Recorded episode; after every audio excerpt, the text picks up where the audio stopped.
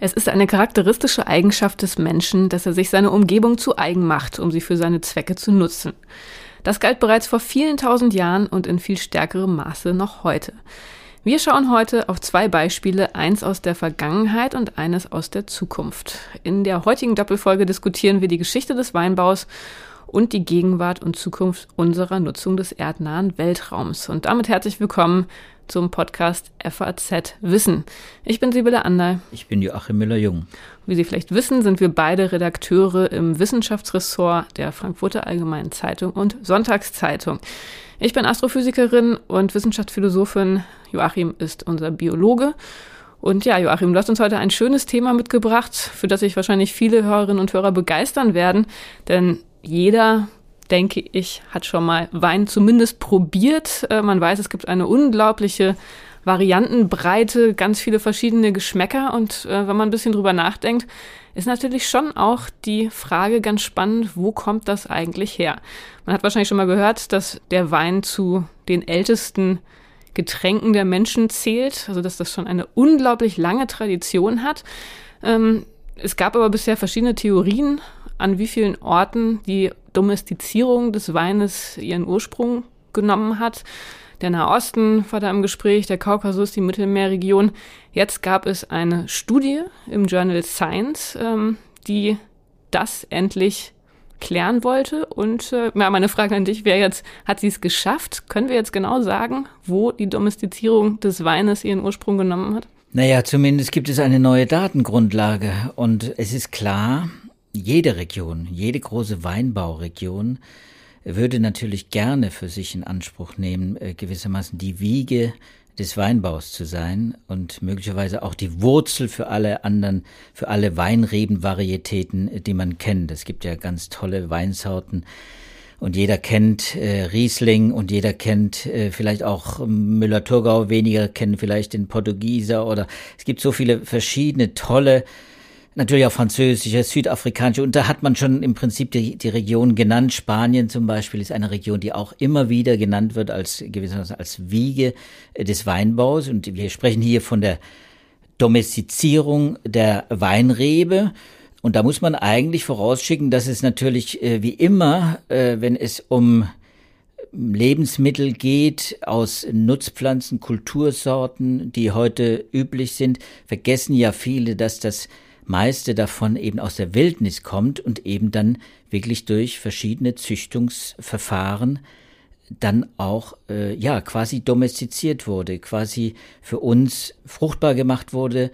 Bei den Trauben ist es eben so, dass wir von im Prinzip von zwei unterschiedlichen Weinreben sprechen, der edlen und der wilden Weinrebe. Der wilde Wein ist äh, auch ein ganz faszinierendes Thema, der kommt hier nur am Rande vor bei diesem Paper in Science, in der es äh, natürlich um die domestizierten Sorten geht. Aber der wilde Wein, der auch ja bei uns noch vorkommt, der ist übrigens in Deutschland vom Aussterben bedroht. Es gibt bei uns in meiner Gegend, in der Ketscher Rheinregion, gibt es äh, eine Insel, da sind noch Restbestände vom wilden Wein, von wirklich wildem, wilden Wein. Es gibt natürlich viel wilde Wein, Reb, Stöcke, die äh, an Häusern prangen und dann äh, für Fassadenbegrünung sorgen. Das sind natürlich auch schon wieder domestizierte, gezüchtete, echter wilder Wein, der in Auenwäldern äh, vor allem äh, vorgekommen ist und vorkommt immer noch mh, hm, auf einem großen Gebiet, aber eben dann nicht mehr in so großer Zahl, weil die Bedingungen einfach für den wilden Wein, das ist Vitis silvestris, eben nicht mehr so günstig sind. Ähm, und deswegen ist das, äh, finde ich, spannend, dass es diesen wilden Wein gibt. Und der spielt bei dieser Studie eine ganz interessante Rolle, weil man nämlich ja für diese Quellenanalyse, will ich mal so sagen, Quellenanalyse, die man dann in den verschiedenen Rebsorten äh, gemacht hat, dann eben auch den wilden Wein herangezogen hat. Also man hat äh, als Datengrundlage hat man zweieinhalbtausend wirklich kultivierte Weine, Vitis vinifera, äh, verwendet und äh, dann nochmal halb so viel äh, Vitis silvestris Genome. Also es geht immer, es geht um eine Genomanalyse und man hat diese riesigen Datensätze, die man jetzt über hm, zwölf Jahre gesammelt hat, von Genomen aus unterschiedlichen Regionen, nämlich aus 16 verschiedenen Ländern, einfach mal miteinander verglichen und dann eben auch mit dem wilden Wein verglichen und dann kam etwas ganz Spannendes heraus.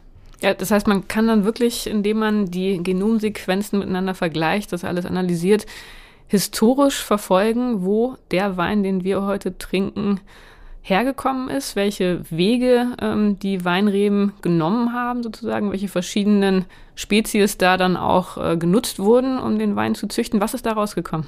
Ja, also äh, ich meine, es, man kann das natürlich äh, eigentlich nur durch die Genomanalyse, durch die vergleichende Genomanalyse machen. Man hat hier den Vorteil, dass man es einer Nutzpflanzensorte, äh, dem edlen Wein, äh, zu tun hat, die, äh, von dem man weiß, dass sie in den letzten 10.000 Jahren kultiviert worden ist, sich ausgebreitet hat. 10.000 Jahre, also nach dem Ende der letzten Eiszeit. Da gab es den wilden Wein schon sehr, sehr lange, nämlich für fast 500.000 Jahre. Und dieser äh, wilde Wein, äh, den hat man hoch aufgelöst sequenziert. Das heißt, man kennt das Genom sehr gut und man kennt eben jetzt inzwischen auch sehr viele Genome von von den Rebsorten, von den verschiedenen Weinsorten, äh, die wir kennen. Und dann legt man die wirklich gegeneinander, äh, übereinander und gegeneinander. Und das ist natürlich bioinformatisch anspruchsvolle ähm, Forschung, äh, um da die unterschiedlichen Gene dann auch zu betrachten. Auch der Wein hat natürlich viele tausend Gene, wie man sich vorstellen kann, wie alle Pflanzen und auch höhere Organismen. Also viele, viele tausend Gene, die wurden da äh, auf, äh, aufeinander und gegeneinander äh, gelegt und äh, dann wurde aufgrund der Sequenzunterschiede eben wurden Verwandtschaftsanalysen gemacht. Und das ist nicht so einfach, das bioinformatisch zu lösen, äh, vor allem weil äh, ja die Domestikation des, des Weins wirklich ja erstaunlich schnell vorangeschritten ist. Und das ist nämlich eins der interessanten Paper wir haben eben nicht nur Rot- und Weißwein, wir haben eben unter den Rotwein und den Weißwein sehr viele verschiedene Sorten. Und äh, es entstehen ja immer neue Sorten und jetzt muss auch wieder angepasst werden an den Klimawandel. Ja, und äh, das Faszinierende an diesem Paper, und deswegen lohnt es sich das wirklich zu lesen, ist eben, äh, man muss die, den Begleittext, äh, muss man glaube ich erwähnen, von, von Robin Allaby, den, den zu lesen, weil die eigentliche Originalpublikation natürlich Gespickt ist mit technisch. Fachvokabular, die das sehr technisch. Kann ich äh, bestätigen. Die kann man, die kann man vielleicht gar nicht so sehr empfehlen, aber die Grundlage dafür ist eben ein Text über die Domestikation des Weins durch Robin Allaby, das ist ein Brite und äh, der hat das mal äh, aufgeschrieben, wie das jetzt abgelaufen sein soll. Und da sieht man, dass es eben, und das ist sehr spannend, dass der Ursprung äh, der Domestizierung des Weins äh, um die 11.500 Jahre vor heute liegt. Und das ist etwa die Zeit auch der kulturellen Revolution, die damals stattgefunden hat, der neolithischen äh, äh, Revolution, die Ackerbau und Viehzucht quasi hervorgebracht hat. Also wo viele, wo eigentlich alle Getreidesorten und alle äh, Nutzpflanzensorten damals, die wir heute kennen, fast alle domestiziert wurden, sprich gezüchtet wurden, gezielt verändert wurden und das fing da etwa 11.500 Jahre an und das war nicht, gar nicht so selbstverständlich, weil man eigentlich dachte, ja, da fing natürlich viel mit der Kartoffel, mit dem Weizen und sowas, das fing dann an um die Zeit in der Levante, als äh, Homo sapiens sich ausgebreitet hat und sich niedergelassen hat, äh, sieht, äh, sesshaft geworden ist und mm, man dachte eigentlich, ja, die einjährigen Pflanzen waren diejenigen, die zuerst domestiziert wurden. Das, waren, das sind eben die meisten Getreidesorten zum Beispiel. Während der Wein als äh, mehrjährige, als ausdauernde Pflanze später domestiziert wurde, später eingekreuzt wurde aus, äh, umgekreuzt wurde aus der, aus der wilden, aus dem wilden Wein. Und das war eben offenbar nicht der Fall, sondern diese beiden Events, wenn man so will, die fanden parallel statt. Also sowohl das Getreide wie auch der Wein wurden etwa um die gleiche Zeit domestiziert. Das sind, das geben diese Daten jetzt mal her, muss man so nehmen. Und man hat zwei Quellen gewissermaßen für die Domestizierung. Das eine ist der Südkaukasus. Der ist nicht so Gegenstand dieser, dieser Untersuchung gewesen, nicht so stark, sondern vor allem der israelische Teil. Es sind auch israelische Forscher, die dieses Paper in Science vorgelegt haben also der Nahe Osten und welche Rolle er gespielt hat. Und die finden ganz interessante Beziehungen. Nicht nur, dass diese beiden ja, Ursprünge, Südkaukasus und Nahe Osten, sprich Levante, quasi fast parallel gewissermaßen äh, die Weinrebe domestiziert haben. Wobei der Südkaukasus ein bisschen früher dran war. Der war, der war wahrscheinlich ein bisschen früher dran, aber das sind natürlich auch bei diesen Daten muss man natürlich, das sind natürlich äh, Approximationen. Dieser genetischen Datenhochrechnung. Äh, das kann man natürlich nicht genau datieren, wie man das mit Radionukliddaten könnte oder mit, mit Isotopenanalysen oder sowas. Bei Gendaten muss man da ein bisschen vorsichtig sein, aber es geht etwa um den gleichen Zeitraum in zwei Gebieten, die fast 1600 Kilometer voneinander entfernt sind. Sehr faszinierend und deswegen ist die Idee jetzt natürlich, dass man sagt, da gab es offenbar eine starke eine gute Kommunikation zwischen den unterschiedlichen Siedlungsvölkern, den Gesellschaften damals. Ja, das ist eine Spekulation, das kann man natürlich nur, nur grob daraus schließen, aber es ist jedenfalls so, dass dann äh, diese, ähm, diese Pflanze von da aus, von Israel aus, eben in den Westen Europas sich ausgebreitet hat, eben vor allem, und das äh, muss man jetzt unterstellen, äh, das ist natürlich die israelische Sicht, vor allem diese israelischen Sorten, Tafelweinsorten, würde man heute sagen, Tafelweinsorten, die einfachen Rebsorten, die breiteten sich aus nach Europa und dies bildeten die Grundlage für alle anderen äh, Sorten. Aber diese beiden Populationen haben sich nicht vermischt aus dem Südkaukasus und aus dem Nahen Osten, weil du sagtest, dass man daraus schließen kann, dass es da eine Kommunikation gegeben hat. Also anscheinend standen da die Menschen dann miteinander in Kontakt und haben sich ihr Know-how über den Weinbau vielleicht mitteilen können. Genau. Aber sie haben keine Pflanzen ausgetauscht. Das weiß man nicht. Äh, das äh, ist sehr wahrscheinlich, dass sie sogar Pflanzen sich ausgetauscht haben. Das sind ja Reb, äh, Weinrebe ist ja ist eine ausdauernde Pflanze, die kann man äh, auch gut transportieren, die kann man gut mitnehmen, die kann man irgendwo ausgraben und dann wieder, man kann sie äh, verpflanzen, man kann sie auch vegetativ äh, vermehren. Also das ist jetzt nicht untersucht worden, das ist nicht Gegenstand dieses Papers, deswegen muss man da Fragezeichen dahinter machen, inwiefern äh, da jetzt auch Genmaterial ausgetauscht wurde zwischen Südkaukasus und Israel. Auf jeden Fall sind sie ungefähr gleichzeitig, haben sie gleichzeitig stattgefunden, die Domestizierungen. Und ja, das ist die Spekulation jetzt. Das kann eigentlich nur funktionieren. Also entweder war es ein gro ganz großer Zufall oder man hat sich wirklich gewissermaßen, diese Informationen haben sich schnell ausgebreitet. Und äh, dass sie sich schnell ausgebreitet haben, dafür spricht eben, dass diese äh, Vitis äh, vinifera, diese edle Weinrebe, die gewissermaßen domestizierte, gezüchtete Weinrebe, eben dann auch sehr schnell nach Westeuropa gekommen ist. Und deswegen ist ja diese Diskussion immer noch da, ist möglicherweise Spanien, äh, sind es andere Mittelmeerländer, äh, vielleicht die, die eigentliche Wiege des, des Weinbaus oder eben doch eben dieser Nahe Osten. Und äh, das wird die Diskussion äh, sicher befördern. Aber es ist eine neue Erzählung entstanden und wenn man gewissermaßen die Erzählung hier e-, übernehmen würde, die in dem Paper vermittelt wird, dann, dann kommt eben unser Wein aus der Levante und aus dem israelischen Raum, jetzt grob gesagt, aus dem heutigen israelischen Raum. Und die anderen sind gewissermaßen alles, wie soll man sagen, Nachbauten. Und der Wildwein, welche Rolle hat der gespielt?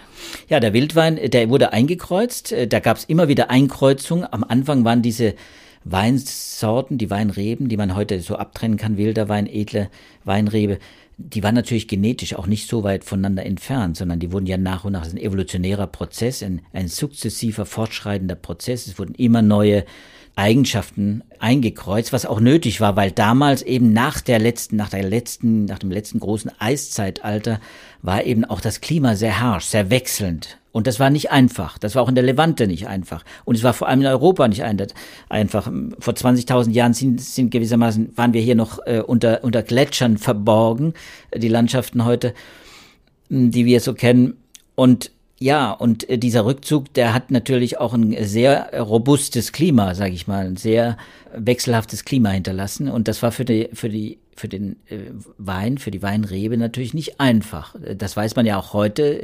Die Weinrebe, die Verbreitung ist beschränkt. Sie weitet sich im Moment aus nach Norden äh, durch, durch den Klimawandel, durch die Klimaerwärmung. Aber das war nicht einfach und deswegen ist das natürlich schon ein wie soll man sagen, ein, ein Faszinosum, dass es eben trotz diesen, dieser extremen auch äh, klimatischen Bedingungen, die am Anfang des Holozäns, nämlich vor 10, 11.500 Jahren, eben herrschten, dass es dann wohl sehr schnell auch Richtung Norden ging. Und der wilde Wein steckt immer noch im, im Vinis vinifera, in dem edlen Wein drin, natürlich längst nicht mehr so viel. Die Pflanzen sehen ja auch ganz unterschiedlich aus. Wenn man natürlich die Blätter sind ähnlich, auch herzförmig, aber zum Beispiel die Fruchtstände sind sehr verschieden und die können, kann man heute natürlich so nicht mehr kreuzen. Aber diese unterschiedlichen Weinreben, die da gezüchtet wurden, die enthalten natürlich noch, weil sie so besonderen Umweltbedingungen ausgesetzt waren, eben zum Beispiel auch Trockenheit, zum Beispiel eben auch besonders harschen Nachtbedingungen, also Nachttemperaturen und Niederschlägen, ähm, enthalten und auch Pflanzenkrankheiten natürlich ausgesetzt waren, vermutet man jetzt, dass da natürlich noch viel wie soll man sagen, in diesem israelischen Pool äh, noch viel Potenzial äh, für Resistenzgene, die man eventuell für die Weiterzüchtung, für die Resistenzzüchtung nutzen könnte. Gut, ist dann jetzt die, die Frage der Herkunft des Weines soweit geklärt oder ähm, geht es da jetzt noch weiter? Nein, es ist, wie, das ist wie immer in der Wissenschaft, äh, Sibylle, du weißt es, alles ist vorläufig.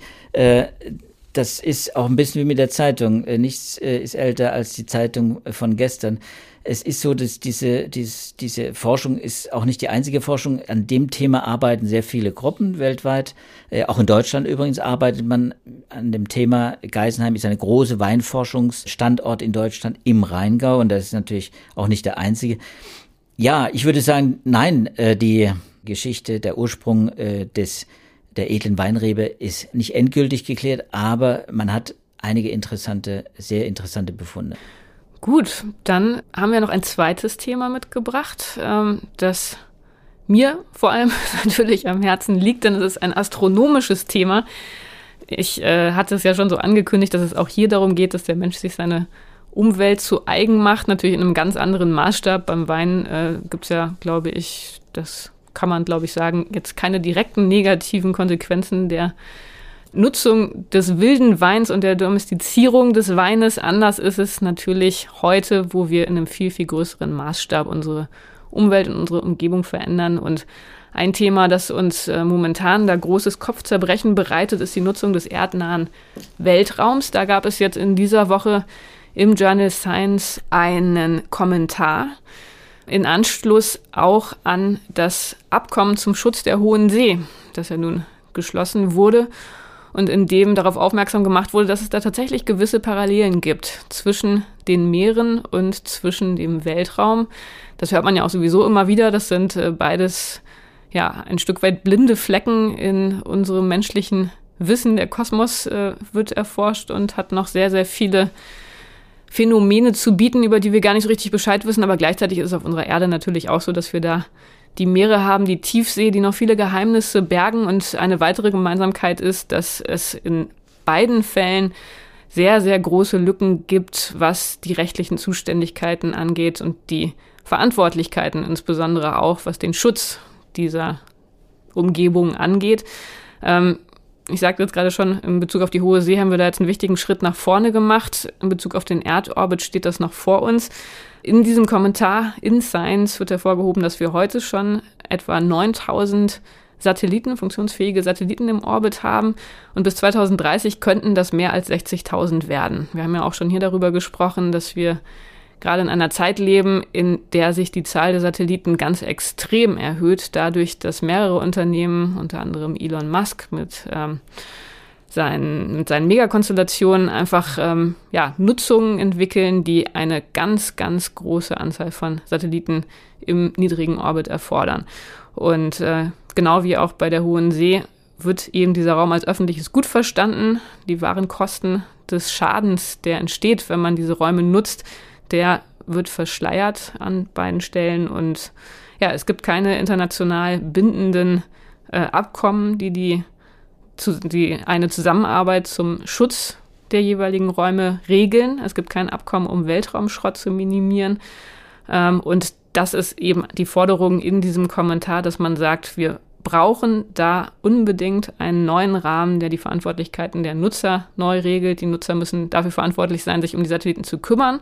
Also sobald man etwas startet und in den Orbit bringt, muss es auch darum gehen, dass man sich um den Müll kümmert, dass man die Satelliten wieder aus dem Orbit entfernt. Ansonsten müsste es Strafzahlungen geben. Aber natürlich wissen wir alle, wie schwierig das ist. Und gerade in Bezug auf den Erdorbit, wo ja momentan so ein großes Geschäftsfeld entsteht mit New Space, Ähm, und wo gleichzeitig natürlich auch enorme internationale Spannungen herrschen, ist äh, die Entstehung eines solchen Abkommens momentan nicht abzusehen. Ähm, das ist insofern ein sehr schwieriges Thema und es ist aber auch deshalb natürlich ein trauriges Thema, wenn man sich für den Sternenhimmel, für den Nachthimmel interessiert.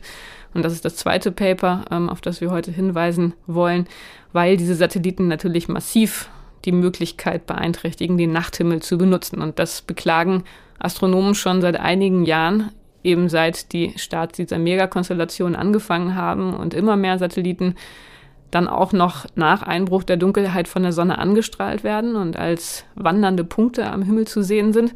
Da war so eine erste Reaktion der entsprechenden Unternehmen zu sagen, naja, mein Gott, dann sollen die Astronomen halt nicht mehr von der Erde aus beobachten, sondern ihre Teleskope ins All schießen.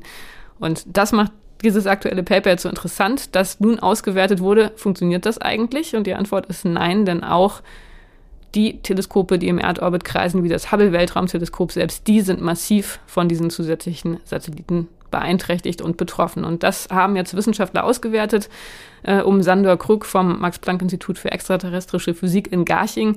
Und die zeigen, dass tatsächlich die Beeinträchtigung massiv ist und auch noch sehr viel stärker werden wird. Was, was heißt jetzt massiv? Äh, das heißt, die, die Bilder, die wir von Hubble bekommen, äh, die sind ja schon sehr faszinierend. Wir bekommen inzwischen auch bessere noch vom James Webb Teleskop, aber wir haben lange Zeit sehr viel profitiert von diesen Hubble Weltraumbildern. Da waren sehr viele klare, sehr viele gute Bilder.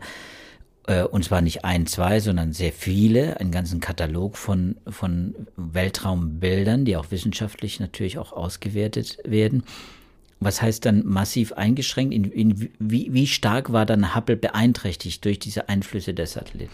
Ja, das wurde jetzt tatsächlich systematisch ausgewertet und dafür haben sie sich Beobachtungen angeschaut, die zwischen 2002 und 2021 aufgenommen wurden. Ähm, das Ganze haben sie tatsächlich so gemacht, dass sie sich die Aufnahmen angeguckt haben und geguckt haben, auf welchem Anteil der Aufnahmen sind Spuren von Satelliten zu erkennen. Also das sind äh, gerade helle Streifen, weil die Satelliten sich ja schnell bewegen. Äh, die können auch teilweise gebogen sein, das ist eher die Ausnahme. Ähm, und je nachdem, wie nah die Satelliten am Hubble Space Teleskop dran sind, sind sie breiter oder auch schmaler. Das ist natürlich eine unglaubliche Arbeit, das auszuwerten und insofern brauchten die Hilfe. Sie haben sich ähm, Citizen Scientists genommen, also Bürgerwissenschaftler, mehr als 11.000 Freiwillige, ähm, die geholfen haben, diese Bilder durchzusuchen und ähm, eben Satelliten zu identifizieren und mit Hilfe dieser ersten Identifikation konnte dann ähm, Maschinenintelligenz, also KI, trainiert werden. Supervised Learning war dann da die Methode. Und damit haben sie halt wirklich diese ganze große, dieses ganze große Archiv von Ausna Aufnahmen durchkämmt. Ähm, und dabei kam raus, dass in diesem gesamten Zeitraum zwischen 2002 und 2021 2,7 Prozent der Aufnahmen mit einer typischen Belichtungszeit von 11 Minuten von Satelliten beeinträchtigt wurden, also man da tatsächlich Satellitenspuren gesehen hat. Und da muss man dann aber natürlich noch unterscheiden, das ist jetzt so ein Durchschnittswert. Ähm, Hubble führt ja ganz unterschiedliche Beobachtungen durch. Die haben unterschiedlich lange Beobachtungszeiten, also unterschiedlich lange Belichtungszeiten. Es ist ja klar, je länger man belichtet, desto größer ist die Wahrscheinlichkeit, dass einem ein Satellit durchs Bild fliegt. Ähm, dann wird bei verschiedenen Wellenlängen beobachtet. Auch da ist es dann unterschiedlich, wie stark die Satelliten bei verschiedenen Wellenlängen strahlen. Und ähm, das haben sie auch nochmal einzeln ausgewertet und da sieht man, dass es da tatsächlich große Unterschiede gibt. Und dann haben sie als nächstes ähm, sich angeguckt, wie sich der Anteil der betroffenen Aufnahmen im Laufe der Zeit verändert hat. Und das ist tatsächlich so, wie man das auch, auch erwarten würde. Ähm, am Anfang des Zeitraumes waren es noch relativ wenig Aufnahmen, ähm, aber dann 2021 sind sie dann so bei zwischen 5 und 6 Prozent gelandet. Also ein, äh, eine Zunahme der betroffenen Aufnahmen, also der, des Anteils der betroffenen Aufnahmen je nach Beobachtungsinstrument zwischen 60 und 70 Prozent. Und das ist natürlich schon massiv und sie weisen darauf hin, dass 2021 diese Mega-Constellations, also diese ganz großen Netzwerke von vielen, vielen tausend Satelliten, dass die da eben noch gar nicht wirklich in Betrieb waren. Ähm, und insofern ist dann noch ein weiterer Teil ihrer Analyse, eine Hochrechnung durchzuführen und zu überlegen, wie sich das bis 2030 weiterentwickeln könnte. Und da kommt dann die wirklich alarmierende Zahl raus, denn da ist das Ergebnis, dass 20 bis 50 Prozent aller Hubble-Aufnahmen von Satelliten betroffen sein könnten. Ja, das heißt, der Weltraum muss äh, geschützt werden. Im Prinzip, ähm, ja, wie du sagtest, wie äh, das im Natur- und Artenschutz ja üblich ist und manchmal auch äh, Fortschritte erreicht werden, wie jetzt äh, bei dem Hochseeschutzabkommen, was ein echter Durchbruch war. 30 Prozent der Hohen See sollen unter Schutz gestellt werden.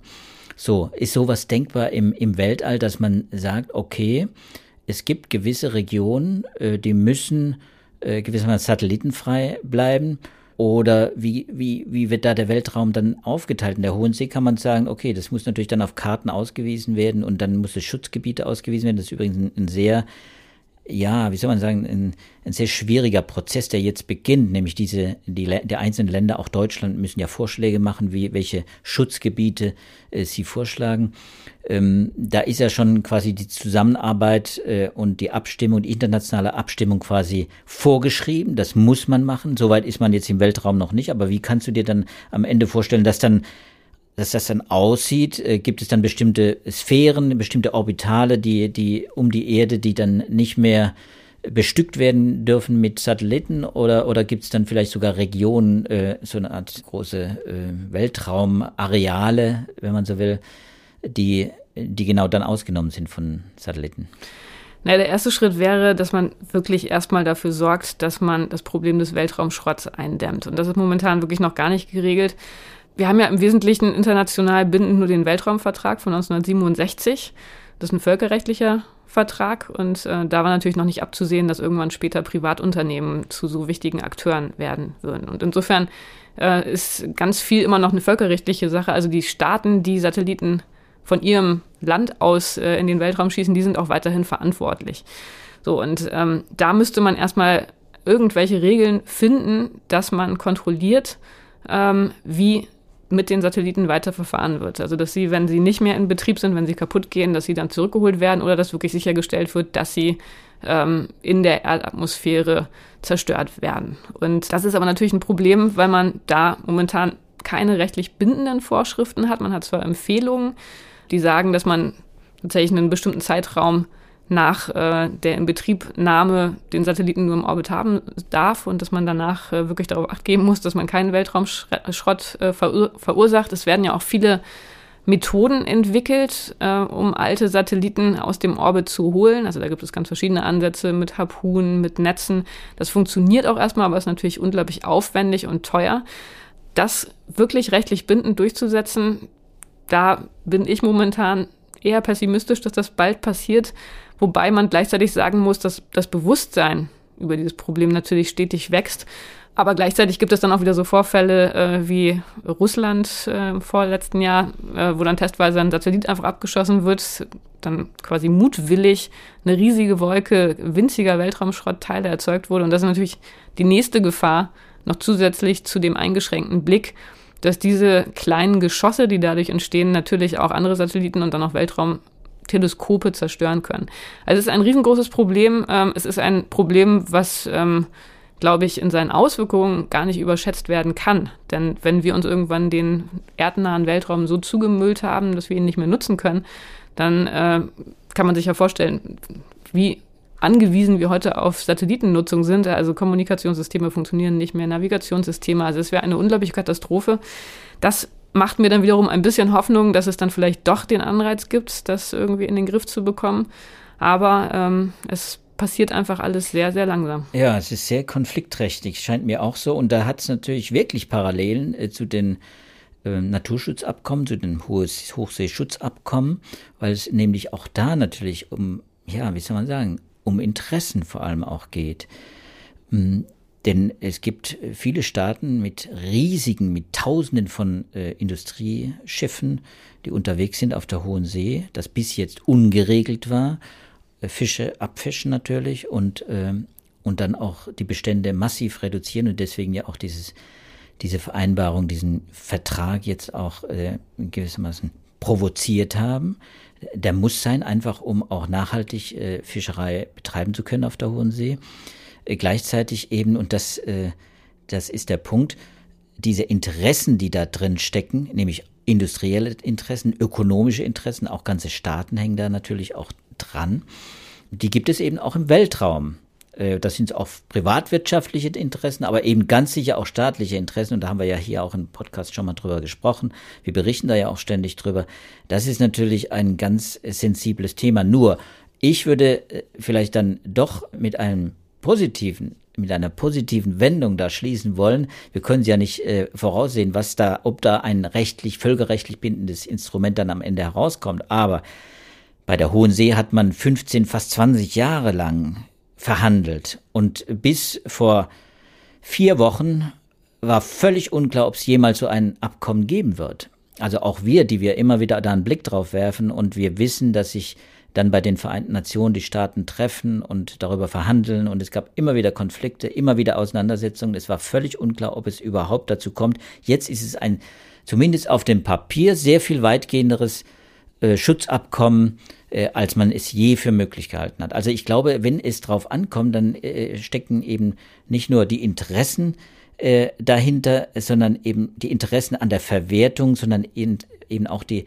Interessen an einer langfristigen äh, Verwertung und damit einer, an einer gewissen Schonung, Intaktheit, Nachhaltigkeit, würde man heute äh, sagen, einer Nachhaltigkeit. Und wenn diese Einsicht kommt, und früher oder später ist, du hast geschildert, diese Weltraumschrottproblematik spricht ja dafür. Früher oder später wird der Druck so groß und äh, die Angst vor Beschädigung, die Sorge, dass das Ganze vielleicht dann am Ende zusammenbricht, gar nicht mehr nutzbar ist äh, und die Ausgaben gewissermaßen umsonst waren, die man dann für große Teleskope oder eben auch für große äh, Satelliten auch äh, verwendet hat, dass sie sich dann nicht mehr lohnen. Und äh, deswegen glaube ich, wird es vielleicht noch eine Weile dauern, aber man wahrscheinlich wird es auch da eine Einigung geben. Lieber Joachim, du weißt, wie gerne ich das habe, wenn wir unseren Podcast mit einer optimistischen Note beenden können. Insofern möchte ich dem jetzt gar nicht widersprechen. Hoffen wir einfach, ähm, dass der Schutz des erdnahen Weltraums sozusagen dem Schutz der Weltmeere nachfolgt und dass wir da dann doch überraschend früher als gedacht zu Einigungen und Abkommen kommen werden. Wir werden das auf jeden Fall weiter begleiten und hoffen einfach mal das Beste. Ja, die Ausbreitung des Weins hat ja gezeigt, und zwar die schnelle Ausbreitung des Weins hat ja auch gezeigt, dass es am Ende ein gutes Ergebnis haben kann. Das schmeckt sehr gut und wir nutzen ihn und wir haben viel äh, davon und wir äh, haben natürlich äh, auch jetzt große Probleme mit dem Klimawandel und die Weinbauern, äh, die haben auch Wasserversorgungsprobleme, all das, was wir immer wieder auch berichten. Aber ich glaube, es zeigt sich, äh, Wein und Weltraum, das wird nicht nur, lässt sich nicht nur in einem Podcast zusammenpacken, sondern, sondern das, äh, das lässt sich auch, auch, äh, wie soll man sagen, regulativ äh, in den Griff kriegen. Und es passt ja auch gut zusammen, bei einem Glas Wein den Nachthimmel zu bestaunen und zu genießen. Dazu würden wir Sie einladen, liebe Hörerinnen und Hörer, sobald sich die Regenwolken über Deutschland wieder verzogen haben. Wir hoffen, dass äh, Sie uns in der kommenden Woche wieder hören. Da gibt es unseren nächsten Podcast. Äh, das Thema werden wir noch festlegen. Das wird wie immer in unserer Mittwochsbeilage angekündigt. Wir freuen uns, dass Sie uns zugehört haben. Wir würden uns auch freuen, wenn Sie in der nächsten Woche wieder mit dabei sind. Bis dahin wünschen wir Ihnen alles Gute und bis dahin tschüss. Tschüss und bleiben Sie gesund.